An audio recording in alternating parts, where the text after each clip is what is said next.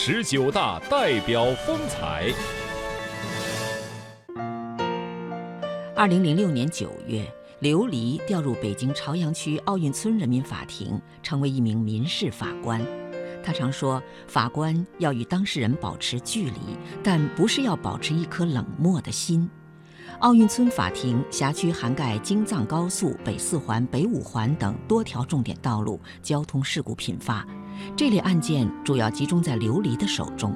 在审理了几百起道路交通事故案件后，刘丽发现朝阳区来广营北路发生重大交通事故的频率特别高。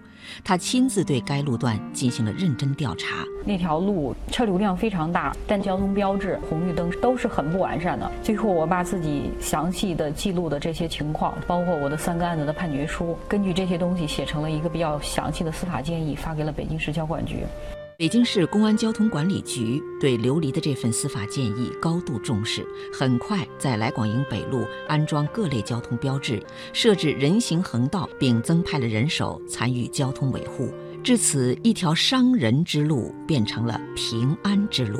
有时候，可能作为一个法官的，在办案子的时候多想一点，多做一点，多说一点，可能就会产生很大的影响。这样办一个案子，就不仅仅是完成一项工作了。